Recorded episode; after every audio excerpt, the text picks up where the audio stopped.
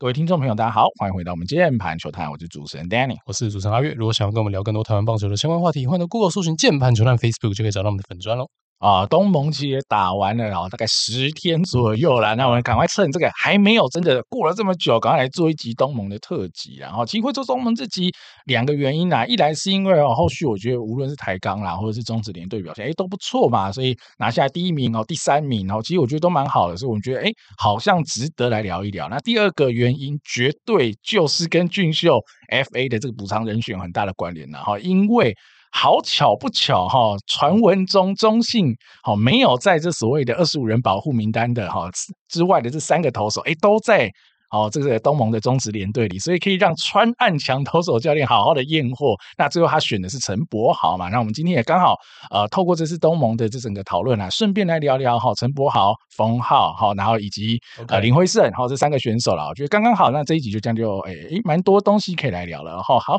那接下来我们来聊一下哈，先我先简单讲一下一个 overall 啦哈。第一个啦，我觉得台钢大概拿到了呃东盟最后的总冠军，但是老实说啦哈，明年台钢一军能多有竞争力，我觉得可能还是很难这样子。去下断定，然后因为你看去年当初，而不是去年，然后当初魏权拿了二军的总冠军，然后结果隔年的一军还是很惨的垫底所以这个东西我只能说，对于台钢的士气上是很 OK 的，至少士气不会输人一截。好，那只是说实际上怎么样呢？明年打了才知道。不过我觉得台钢今年真的是透过很多所谓的啊交易也好啦，或是扩编选秀啊，去年的扩编选秀等等，让今年的战力我觉得是真的还蛮不错的啦。我觉得明年是值得一看的啦。好，那中职联队啦，当然。第三名，我觉得成绩也不差。那各队的潜力新秀也好，都有这个磨练的舞台。但我觉得有一点啊，我个人啊，我觉得有点小可惜是啊，我们的刚总然后 高志刚总教练，我觉得他用人上来还蛮明显的，比较让他自己的母队的球员有更多的上场表现机会。那其他队的球员可能先发的机会就少了一些啦。那我觉得以东盟的逻辑上来说，可能大家应该要更平均一点的出赛。那当然，如果哈各队是有共识啊，因为你出了这个总教练，然后统一比较辛苦，所以统一的球员可以多用一些啊。如果各队有这共识，那当然就没差了哈。所以这是我觉得小小小可惜的地方啊。那最后，如果你要聊一下 U 二三培训队，那当然就比较令人失望了。因为呃，首先啦哈，中职哈这个高中生选秀行之有年以后啦，现在的大学生的整体实力强度，当然就不能跟哈过往哈最早。期的这种东盟，你可能还可以看到很多非常优秀的选手，那可能会有点落差。那第二个点是，呃，现在还在打大专杯嘛，所以很多哈大专优秀选手是没有进来东盟这边打的，哦，还是在母队打大专杯的比赛，所以导致这个 U 二三的培训队有一点尴尬啦。那我觉得后续这个东西要怎么解决，我觉得有关单位可以再去思考一下，不然我觉得以这样子培训队来打，我觉得实在意义就比较不大了哈。我先带大家看一下，就是说。东盟的选手或者说东盟比赛的水准到底落在什么样的一个层级？好，首先我觉得理论上绝对是比中职的二军季赛还要更高，因为台钢是二军冠军嘛。然后中职联队就是其他几队的顶尖二军选手，甚至混编了一军的选手在打。那日职联队现在看起来是跟中职比较伯仲之间。我说跟中职联队伯仲之间。然后日社会人是一个大魔王的概念嘛，哦，所以其实如果你把培训队去掉的话，剩下的五队我蛮有把握讲说，这个绝对是比二军季赛的水准还要再更高。那我也看到了一些选手的访谈，他们基本上也都是异口同声，就这些二军选手也说，哇，这刚打完二军的季赛来打这个，但可能没有亚冠这么高，这当然是废话，但是绝对是比二军的季赛是更高。所以说呢，刚刚 Daniel 提到说。U 二三培训队在打这样的一个比赛的意义，其实我蛮认同的。为什么？因为这一次 U 二三的中华培训队是纯业余的选手，也就是说他是去掉大学生的台湾的社会人的一个概念。那大家应该还有印象吗？业余的一个球队，季中跟所谓的二军单一球队的那个交流战，其实都已经偏向一胜难求了。纯社会人组成的一个中华培训队的话，打东盟。我觉得打得比较吃力，还算是蛮可以理解的哦。如果说我们今天真的是这一支 U 二三培训队，他一路上以赛代训，然后他真的有一个所谓的国际赛参赛的目标，我觉得这当然就是合理的一件事情。但我们从过往亚锦赛一路上，我们在讨论一件事情，就是说现在国家队的一个组训的目标到底是怎么样？然后最近不是有个新闻吗？就是。江建民出来干掉说棒协瞧不起业余选手，大家看有有印象那个新闻吗？那个新闻的意思就是说，棒协出来说，现在他的国际赛好像也没有太多的一个分歧的概念，因为不征召职业球员打不赢中国哦，大家应该记得 这个新闻。好，那我我就会觉得说，既然现在棒协的国际赛都一律征召职业选手了。然后，如果你说这一支是 U 二三，那我们直接对标，假设是 U 二三的世界杯好了。上一届我们的 U 二三世界杯其实也是过半的职业选手在打，所以这一支培训队员有哪一些人，有多少的比例，最后真的会在任何一个重要的一个国际赛里面出现在国家队的名单呢？我觉得可能比例真的不会太高。那如果比例真的不会太高的话，那你让他们来打这个。比二军的季赛还要水准再更高出许多的一个东盟，对我来讲意义真的不大。因为第一个，呃，如果他们真的不是未来的国家队成员的话，你练兵的成效基本上也看不到。第二个，你单纯就是在 rush 他们而已，因为这个水准真的比较偏高。哦，所以我觉得当然是可以中华队出一支国家队培训队的概念，但如果说呃真的人员比较不够，或是像未来假设还是会碰到。撞大学的一个比赛，所以呃，大学生没有办法加入，导致这支中华中华培训队的选人会比较困难，导致整体的水准会比较下降的话，我我甚至觉得现在如果回去看的话，我宁愿这一支中华培训队跟中职混编，我觉得没有问题的，因为你现在 U 二三世界杯，如果你本来就也是要混编中职的选手出去打的话，那这不就是实际上出去打国际赛的一个阵容嘛？好，然后照这个刚总的说法啦，他说他这一次选材的标准是。每一支球团有三个人是跟他讲说，这三个人你一定要带，剩下的人就是他他照着球队的队形去选啦。那照这个说法，就是说其实有很多是球团想要推他去打，但没有机会打的哦，所以绝对是可以生得出一些中职二军的选手去跟呃，例如说业余选手混编，组成一个相对战力比较平衡，也不会让这支中华队打起来最后是二胜一和十五败。哦，完全是去被电的哦，这个让战力比较平衡，让整体的一个赛事的水准，我觉得是会更高了哈。我觉得这是蛮蛮认同的。那另外就是说，我绝对是反对太多的战术执行啦，这都已经冬季联盟了，已经都是你输光，坦白讲也没有差，就只是一个脸皮就丢脸的问题而已。但真的不会怎么样哦，就那一时半刻的那一个比赛到底输还是赢，我觉得那个意义真的很小。台湾的球队还是做蛮多战术的，不管是培训队也好，哦，不管是中职联队也好，台钢你说这一队之后要打一军，红总要直接去做一个战术的演练，我觉得台钢是相对下战术来讲最合理的。但其他两队如果真的是那种非常非常纯的练兵的目的，下太多战术，我就真的是不大喜欢了。大家要知道，这一次打下来，日本社会人士零次牺牲打短打的，在整个东盟打完之后，他们累积是零次的牺牲短打哦。好。所以，呃，以上是我对东盟的一些基本的看法啦。那我会觉得说，既然它是一个在季末打，而且它水准高于二军季赛的比赛，所以你应该要选哪些选手打？你绝对不是选那一种非常弱，然后在二军打得稀巴烂，在二军也都会被杀的人。因为你选这种人去打东盟，只让他被杀得更惨而已。也不是那种整季打好打满的人，因为他们比较累了哦。那其实现在是一个呃职业选手休养生息。哦，然后去为明年的季赛做准备的一个蛮重要的一个休赛期，我会认为最需要打东盟的是他有一定的一个竞技水准，至少他是可以在中职的二军以上的成绩活着的选手，而且他今年比赛打不够，那我就觉得他非常适合打东盟。他可能是季中有受伤，所以比赛打不够；他可能是季中选秀才加入职业等等的哦。所以就这个逻辑来看的话，我觉得。连队的选人，我觉得还不错，因为大部分的人选，我觉得都有符合我刚刚讲的这一个选人的一个标准，哦，不大会有那一种你来干嘛的这种人出现了哈。台钢的话就是另外一个故事，因为台钢明年要打一军，所以台钢整队来打，我觉得当然有它的合理性跟必要性，但就会比较对他们比较辛苦，因为他们就会掺杂很多我刚刚讲那种其实是该休息的人，所以其实你也可以看到说洪总跟二军的季赛也有做出调整嘛，他让洋投吃了大量的局数。所以很多他季赛倚重的投手，其实，在东盟是没有什么投的，甚至就直接关机了。哦，例如说吴又成啊，土投的消耗是还好，但主力野手基本上就是打好打满，像是曾子佑啊，像是宝地这些人，哦，基本上就是等于说他无意不语啊，在今年，所以主力野手对台钢来讲就真的比较辛苦了，有点强制参与东盟的概念啦，哦。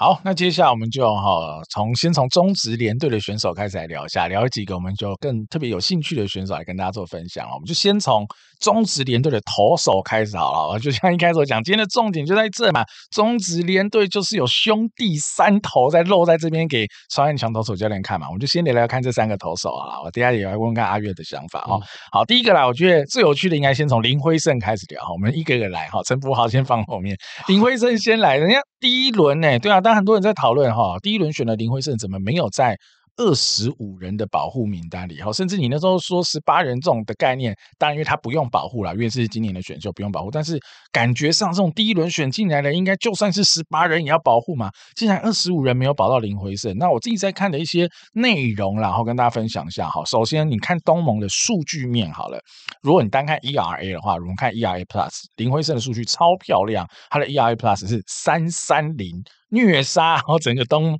东盟三倍强，哈，但是如果你去细看它的 FIP，就是比较普通了，剩三点八五。那最大问题就是控球啊，真心抖啊，哈，那直球的挥空效果，我觉得也没有太好，导致他的三振没有想象中的多，但保送比想象中多很多。那当然他就用很多的方法去好化解危机，好靠捕手帮忙杀二垒，哦，或是有一些有的没有的美技，有的没有的，好牵制各种的方法让他自己安全下庄哦，所以厉害，哦，但呃毕。毕竟棒球比的是比分嘛，所以他有他厉害的地方，可以把比分控制住。但是你如果用实质上来看，或者用一些间接数据来看，你就会比较担心这样的选手明年一军能不能用啊？哈，尤其是如果明年一军你想要，好假设啦，我们先说啊，因为备选的是陈柏豪嘛，是一个可先发、可牛棚的投手，哦，真的要投先发的话。他会比陈柏豪好用吗？哦，这就是一个问题，因为毕竟陈柏豪的年纪跟林辉胜是没有什么差，甚至还年轻一点点。哦，这就真的有趣了。所以在这样情况之下，对于好乐天的球团来说，要怎么去评估这个选手，以及中信到底怎么看林辉胜？他甚至好把林辉胜丢出来，代表他们其实在今年二军看林辉胜，可能也觉得有点抖啊，蛮不 solid 的。所以我觉得，我猜测，我只能说一个方法来猜测哈，以兄弟的角度、中心的角度来放的话，他是二十五人，就是明年。我一军一定会用到的人，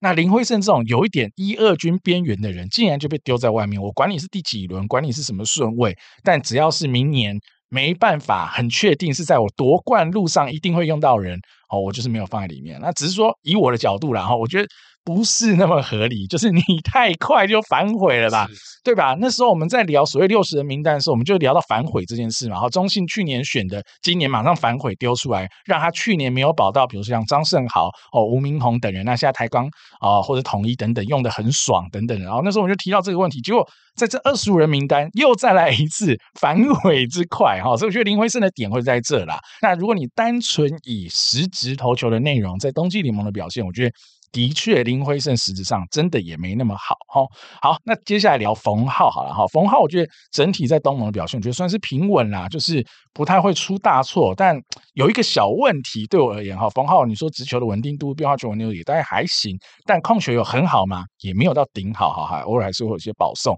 那比较大的问题，反而是我觉得他的球速一直没有上去，他可能就均速在一四零上下在跑。那呃，东盟最快应该是就是测到一四五吧，我记得最快应该就只有这样而已。那我会去联想到，就是冯浩可能从高一到现在，我觉得进步非常有限，甚至我觉得他也是有一点高一级巅峰。那他当然现在完全没有坏掉，他完全都是一个很正常、很能投的一个投手。未来我觉得应该也是一军用得到的选手。那只是我对于冯浩这个选手，我可能会担心的点就是他是不是已经。要摸到天花板了，因为他这三四年间，我觉得进步幅度真的太小太小了，所以这会是我觉得冯浩在这个点上让我比较呃没有信心去选的点。不然你以一个十九岁的投手，现在能够在东盟投这样的成绩，那我觉得已经很不错了。但我担心的是他大概就只有这样。好，所以这会是我看冯浩的点啊。那最后就是为什么会选陈柏豪？我觉得原因也很简单啦，就是真的可先发，可牛棚。好，那而且陈柏豪虽然说今年赛季然后在一军表现的颇差，但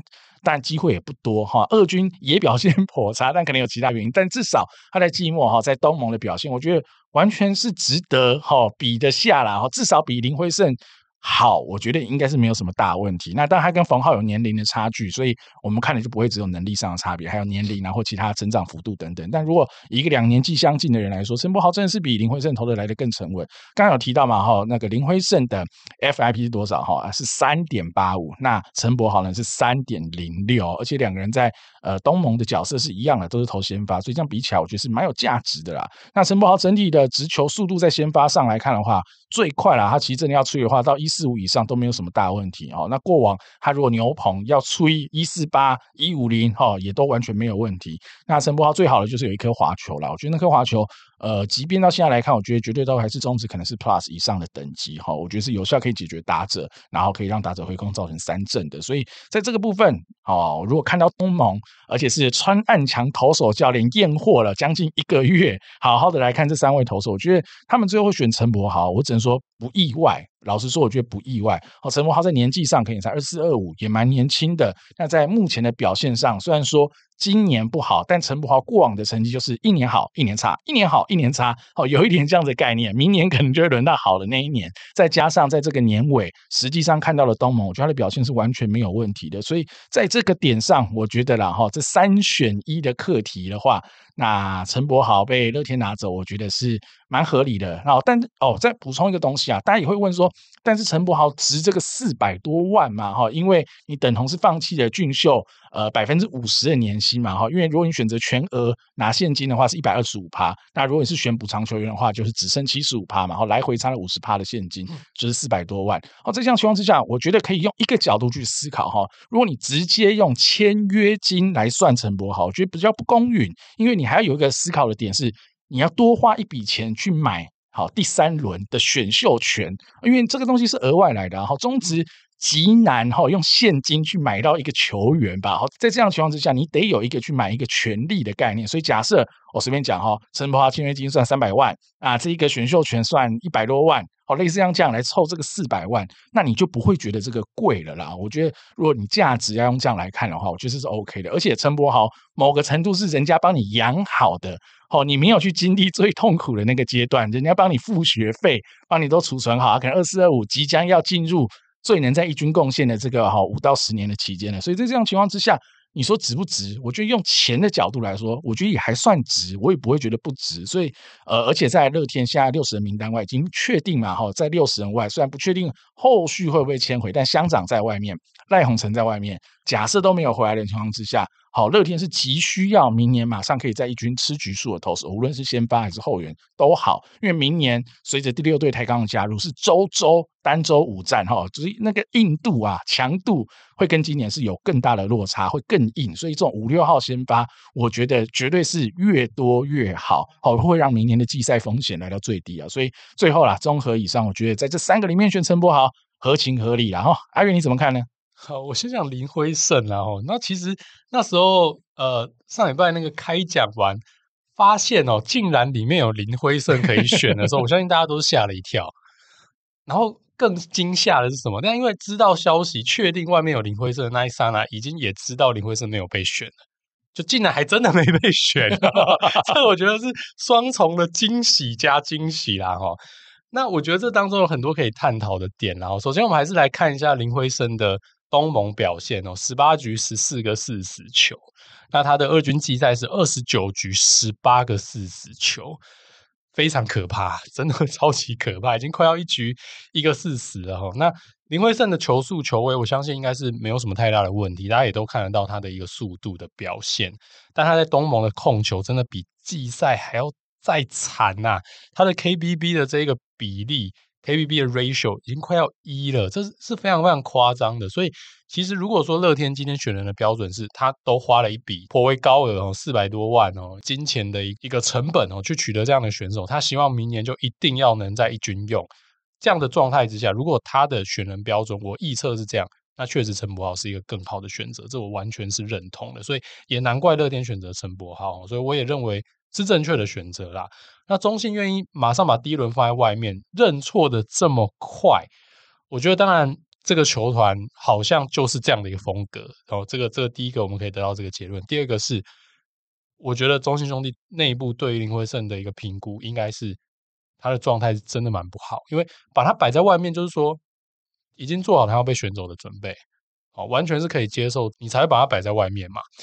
那至于冯浩的话，我觉得他后援的表现其实真蛮不错嘛。那他二军季赛的时候，相对你会看到一些他直球好像有掉速的一个状况，但在东盟的一个比赛里面，你可以看到说他直球是极速有到一百四十五以上这样的一个水准，变化球的控制位置好，也能抢好球，而且直球变化球都能投得进去。坦白说，就是蛮像高中的冯浩的，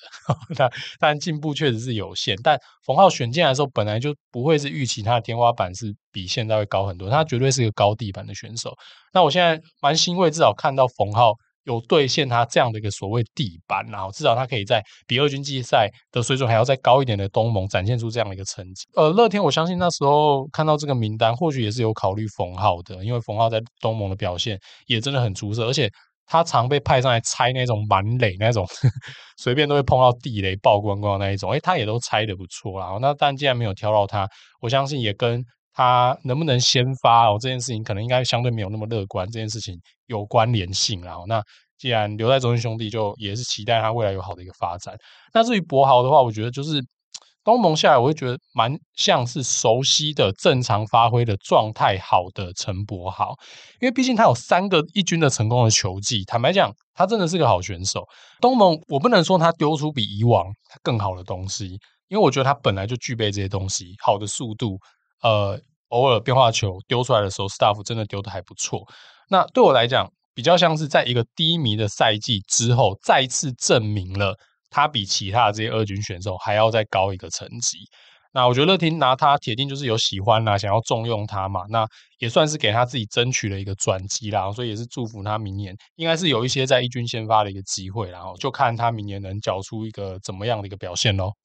啊，那其他的投手我也补充一下好几个，我觉得表现比较好，像我觉得以乐天来讲的话，我觉得林华伟真的投的不错了。我觉得明年应该是非常即战力的选手，在东盟大概是当牛来用，但我不知道明年在乐天的定位会不会是哦，可能是长中继，甚至有机会摸到五六号先发，那到时候再看。但整体控球好，好出手的角度我觉得蛮特别，然后他的滑球有一定的好造成挥空的能力等等的，我觉得林华伟即战力好用。那曾家辉我觉得也还不错，只是还是比较偏 rural 一点点啊，就是。极速哈有测到一五零，但哈实质上我不确定那个准不准，因为平常你。好像没那么快啦，但我觉得哎，OK，至少他整体投下来，我觉得还算不错。但我觉得他明年高几率可能还是在二军磨练就是了哈。那邱俊威啦哈，在今年的季末开始在二军有丢一些先发，甚至在亚冠有一点叫做临危受命去投最后一场类似这种季军战的先发，然后也投的还 OK 嘛。那整体在东盟也是用先发投的身份出赛，我觉得整体我觉得都有点样子啦。那明年的部分的话，就看是开季直接在一军当长中继，好或五六号先发来用，还是以。一样在二军在继续磨练，我觉得都是可以考虑的方向了哈。那乐天的最后一位选手大叔苏志浩哈，我觉得整体的表现就呃比较普通一点，但他相对第一个还年轻啊，然后他 stuff 绝对是有，但他的球路的控制就没那么稳定，后续可能就再看看哈，能够怎么样再调整他了哈。那几个味全投手我觉得也表现很好，像吴君义，我觉得 stuff 也非常好，有速度，然后他的滑球也非常的利大颗，然后他的问题就是控球的问题，有时候都搞自己，但他也算是雷包金。算是有办法自己收掉。那李超哈算是定位在类似 closer 的角色，我觉得投点还算不错。那我觉得整体看下来，甚至比林心杰更好一点直球。但林心杰投先发，可能体能上的调配没有办法让直球这么有速度、这么威力。但两个比起来，李超感觉明年在一军贡献的几率更高一些啦。但最后啦，我有一个最有趣的人呐，哈，我觉得也是这次让我。呃，相对最眼睛为之一亮的，应该是新俊生啊。新俊生的球速真的够快，好短局数可以来到一百四十五公里以上的左手牛，其实是蛮有威力的。而且我觉得明年在一军，即便控球没有到顶好，但可用，我就觉得是可用，可以让他试试看哈。到时候我们就可以期待一下明年新俊生能不能在一军有些贡献了哈。阿月这些投手呢，你怎么看？嗯，我觉得我简单讲两个人就好了。我最有印象第一个是新俊生哦，新俊生这一次丢的成绩是。九点一局，他飙了十四 K，应该是这一次中职联队里面三振能力展现最好的投手啦。那从比赛里面可以看到出来，呃，他的 command 绝对还不是稳定的一军水准，他有时候真的还是东一颗西一颗。但是呢，他就是有这个身材跟有这个球威啦哈。那他速度只要能回来，加上他有一颗滑球，我觉得那个滑球是角度其实蛮锐利，所以我相信他明年应该是会在一军有一些派得上用场的一个地方。那邱俊威的话，特别去找了一下他东盟的访谈，有说到他明年好像也是要当 SP。其实还不错。为什么我会这样说呢？因为他是非常高轮次，第二轮选入，然后那时候一开始大家对他的期待，因为他的形态的关系，会觉得说他应该是要短期内。迅速的加入胜利组牛棚，变成一个 setup man，或甚至是未来有机会接 closer。但是这一条路很明显的并不是非常的顺遂，所以在并不是非常顺遂的状况下，无论如何他都还是很年轻，他都还是有他的一个条件存在。如果这时候乐天去把他的定位做一个改变，重新回到原本对于高轮次的高中投手的期待，就是丢回 SP 慢慢养，我觉得不失为是一个好策略。你多了一个 SP 的 prospect 在手上，我觉得至少比硬要一直 rush 他到一军丢牛棚，觉得说你是一个第二轮的选手，我在这一轮选你，你就是要像。高顺位的，像乐天过往选过很多一二轮的牛棚，他马上就要在一军贡献，然后他就因为现在就真的还没有 ready，我觉得比这样子硬要 rush 他还要来的好很多啊！当然他要做的功课就更多了，所以呃，也就看他明年至少看能不能在二军先投满一个先发的完整球季。那我觉得不失为哦是转机啦哈，我觉得对邱俊威而言。好，那中职联队打者部分，我就先提几个表现的好了，然后好，其实整队的打者哈，如果打席数够的话，也只有三个 OPS Plus 破百。好，第一个是曾传生一百五的 OPS Plus，哈，和和又一三一。叶子廷一二零啊，先聊叶子廷哈，我觉得叶子廷打的成绩就合理啦，他本来在一军就有这样子的攻击输出能力，所以打到东盟这个成绩问题不大。那他就只是啊保持健康，我觉得明年在富邦的一军一定是有很重要的位置，好很多的出场的机会了哈。那何恒佑我觉得就是大概就跟他在今年打二军的意思，我觉得是差不多的。但我觉得只有一个最大的差别啦，就是希望啊他打到最后啊有开轰嘛，我希望他真的是要认真的。打更多更多的全垒打哦，因为现在何恒佑，我觉得某个程度在统一很可能很可能被定型为角落野手了哈。现在情况，他中线很难守住的情况之下。比较难，只靠 contact 就去卡的赢。好，目前统一的角落内野，我觉得是有难度的。说真的，比 contact 他可能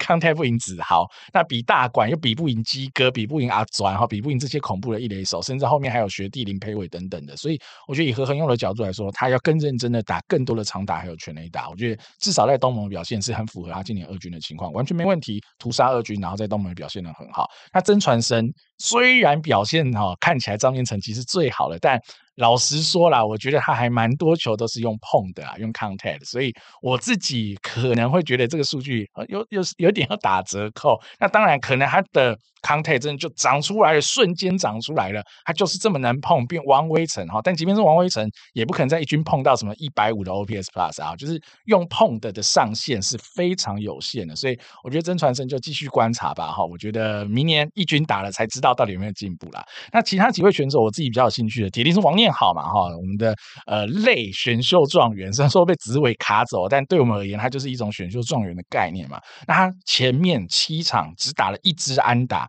但最后。他拉回 OPS Plus 九十七啊，哦，所以你就知道后面又完全打回来，甚至有开轰等等的。所以我觉得在这个点上，王念好以一个十八十九岁进去，在这个比二军层级还高一些的这个联盟东盟里面打，我觉得他表现的 OK 了啦，我觉得没什么好挑剔。那你当然会担心明年他在一军会不会被杀？我觉得有可能被杀康泰有可能被杀，那就看富邦怎么决定，要让他直接在一军开箱。未好未满 PA，或或者在二军再打一阵子再说。但我觉得对我而言，没有不行在一军开箱，但是一定不能因为他在一军一开始打不到球，就要他去碰球，而牺牲了他的现在的挥棒，他现在的 power，那这就会好顾此失彼了，就有点因噎废食。所以呃，无论是要在一军养、二军养哈，反正富邦就是好好养。保持王念好现在的进攻方式，不要再去改他的东西，我觉得这才是比较重要。那另外一个，我觉得陈家乐当然也打很好了，虽然说 OPS Plus 只有八十，但他呃先发机会比较少，比较多代打，但我觉得整体上哈，他的开轰或者一些长打东西，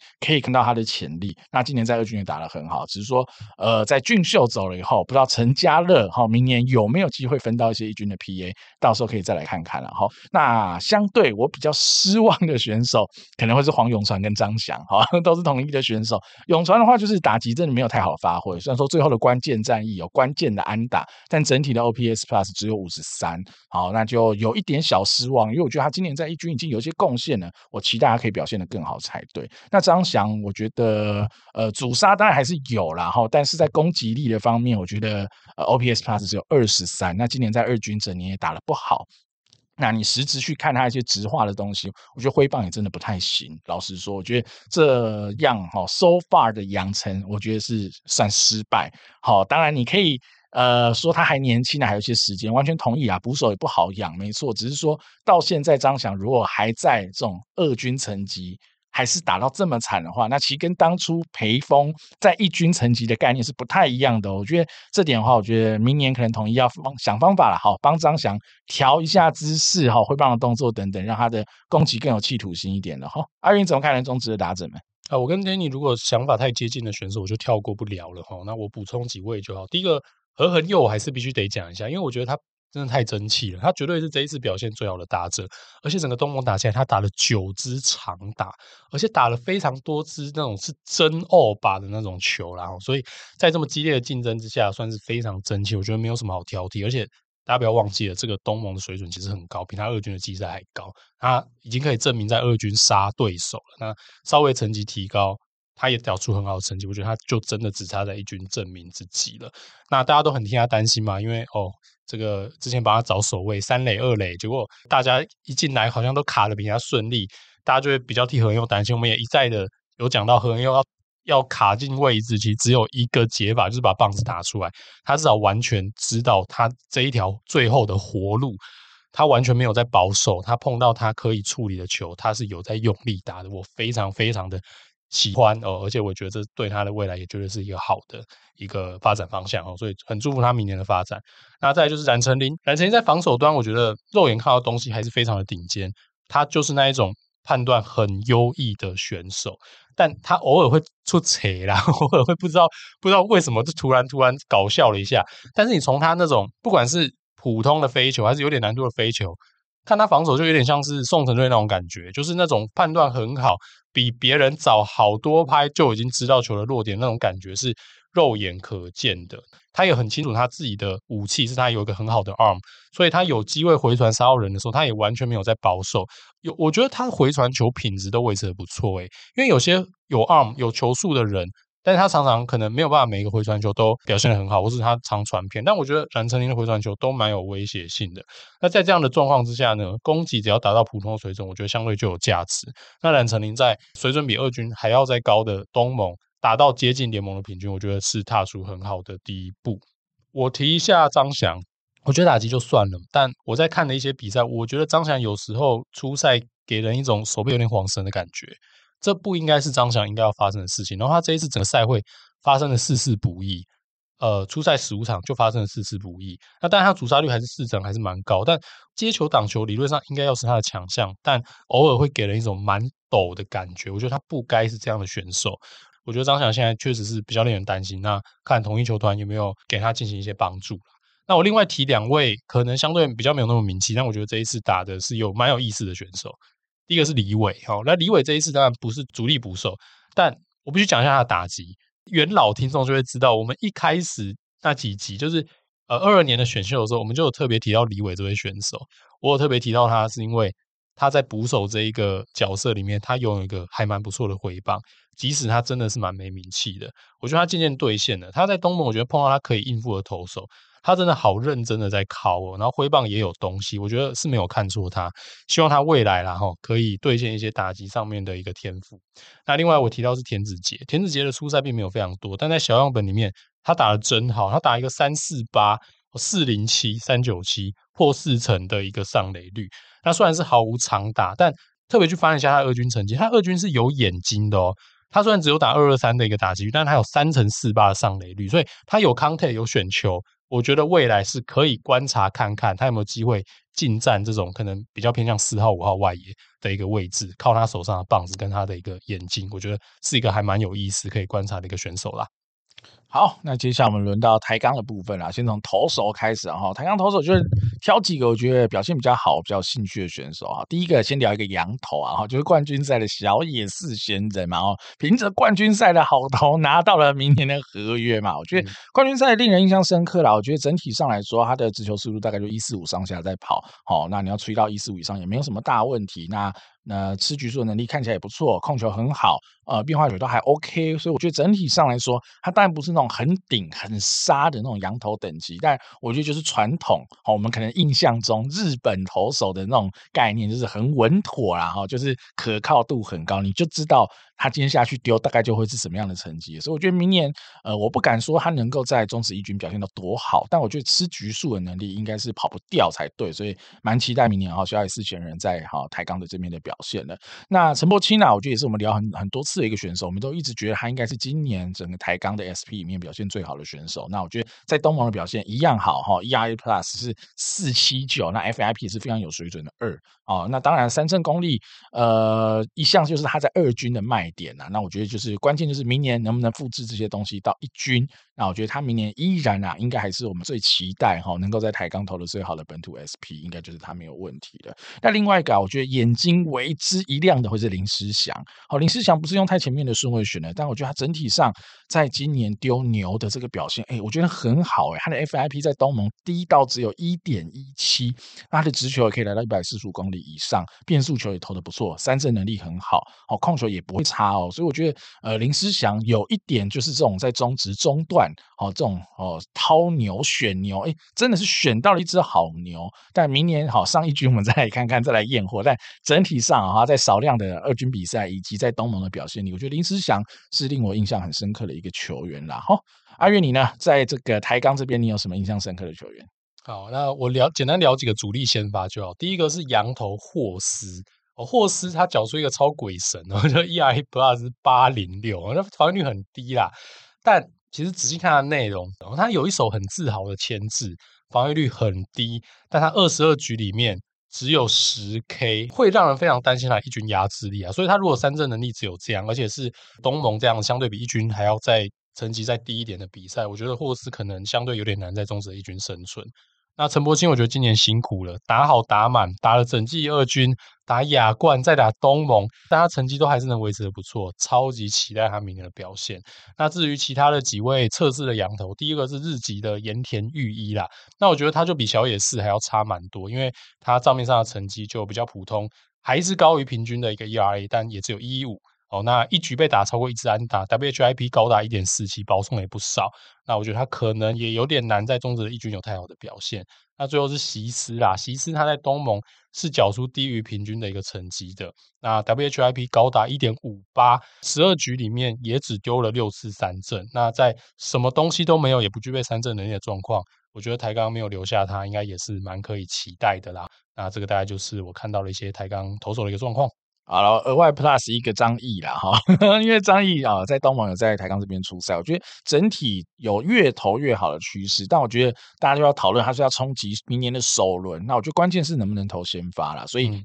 嗯，明年再看看，如果他还是有跟啊台钢有签一个合约，可以在二军出赛的话，自主培训等等的话。那我觉得这才是值得观察的重点。明年他呃张毅会会去投先发？如果只是投牛的话哦，那首轮或是很前面的顺位啊，那就比较不好说了哈。好，那轮到打者部分啦，我们先聊下好几个我们比较兴趣的球员。我觉得打得好的人都还是打得好啦。杜佳明一四七的 OPS Plus 啦，好蓝寅伦一百二，保地一一三，甚至黄杰希啊，在二军最后也打不错，东盟也打不错，一零七的 OPS Plus 等等，我觉得。应有的水准的展现啊，但我觉得我特别想聊，其实是陈飞林啊。哈，陈飞林是在今年台钢用第二轮的第一指名去选的选手。那我觉得，呃，选前我们就知道他腿超快嘛，哈。实际上他在呃整个东盟也有把他的腿、他的速度展现出来。他但是他的打击诶也不错哦，打了蛮多二连安打、三连安打的哈。他的 OPS Plus 整个东盟是一三零哦，哈，只是呃他高潮哈就好的时候有几场。狂狂打，但后面又有一点熄火，所以我觉得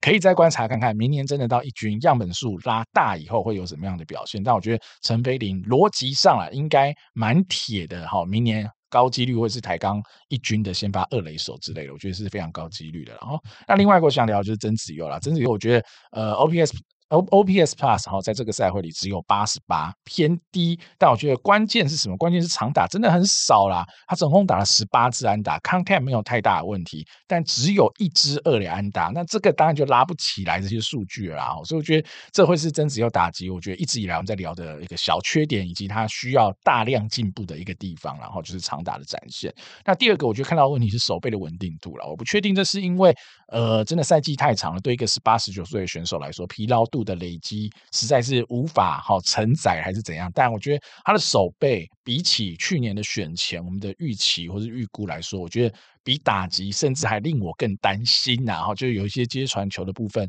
脚步哈，我觉得都表现的不是很好，但他完全是哦游击手该有的样子，只是说这样子的稳定度会让我有点担心，明年在一军。我怕他会被 rush 到，好，这会是一个呃比较令人担心的点了。好，好，阿月打者部分呢，你对谁比较有兴趣啊？啊，首先杜佳明我就不提太多，我提过很多次，我非常喜欢杜佳明，他完全没让人失望，他确实就是一个不同等级的一个打者啦，在台钢的这个阵容里面。那陈奋霖我还是必须聊一下，我觉得超乎预期的表现了。他才刚加入职棒，然后打二军，然后打东盟，相对再提升了一个层级，缴出一百三十的 OPS Plus，加上他很好的那些 tool，我觉得应该是现在把二垒卡的死死死啦。所以明年我相信他就是台钢开季的一个先发的二垒手了。我特别要提一下宝地哈，宝地是我比较担心的一个选手，就他到底在一军能不能兑现？但我觉得他在东盟超级认真的攻击了，也有一定的长打能力哈。那加上他很励志的故事啦，那我现在觉得他的挥棒是真的有东西，那就希望他的球路辨识跟他的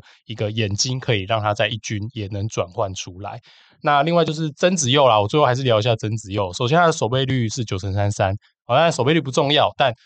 蛮符合我们这次看比赛的一个体感，就是比较不稳定一点。那确实我觉得呃，直性来看他接不干净或。脚步传球有瑕疵的状况是比较偏多的，但就像我刚刚讲了，我开头讲了，台钢就是会有被强制架来打东盟的一个状况。我觉得他在别的球队可能会让他休息了，因为他几乎是全年无休、全勤的在守台钢的游击。那以职棒新兵来讲，我觉得负担真的偏重，所以我完全不怪曾子佑，也希望说他疲劳的累积可以在呃有限的休赛季里面呃好好的可以来做恢复啦。那明年还是很期待曾子佑在游击区的一个表现喽。